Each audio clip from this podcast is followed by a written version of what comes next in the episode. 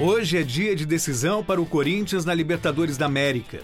O time entra em campo na Arena Itaquera precisando de uma vitória por dois gols de diferença sobre o Guarani do Paraguai para seguir na competição.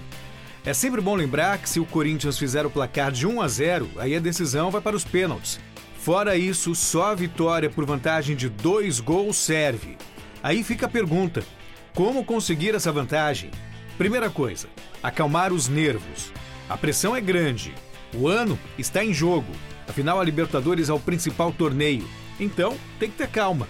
Fazer aquela blitz nos 15 minutos iniciais e não errar a pontaria. Marcar um gol logo no começo é fundamental. Segundo, Pedrinho, que estava na seleção, não pode ficar de fora. Tem que ir para o jogo. Terceiro, Fiel, tem que apoiar até o final, mesmo que o gol demore a sair.